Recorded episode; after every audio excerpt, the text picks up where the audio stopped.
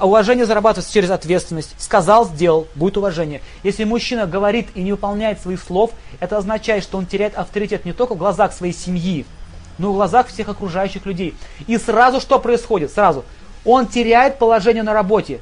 Его никто всерьез не воспринимает. А, этот болтун Вася, знаем мы его. Он воспринимается как болтун, понимаете? И что дальше происходит? Женщина, она реагирует на него как? Он приходит домой. Так, я сказал вот это вот так. Ой, ой, ой, ну что ты еще сказал? Знаете, какая боль в сердце образуется у него? Боль, настоящая психическая боль, травма. Ну как же так? Ну я же мужчина.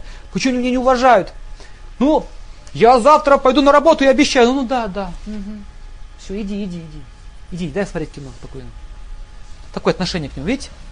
Это связано с тем, что он не выполняет своих слов.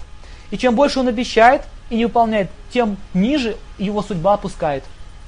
Так они потихонечку скатываются, начинают просто спиваться, спиваться, превращаются в простых вот этих вот мужиков, которые на улице ходят.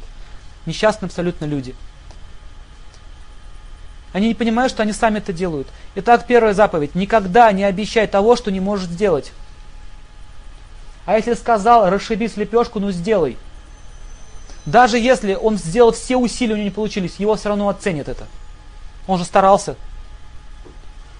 Итак, для мужчины самое главное – это контроль своего языка, своей речи. Он не должен кидать слов на ветер. Сказать жене, что я тебе куплю там, допустим, какую-то вещь забыл.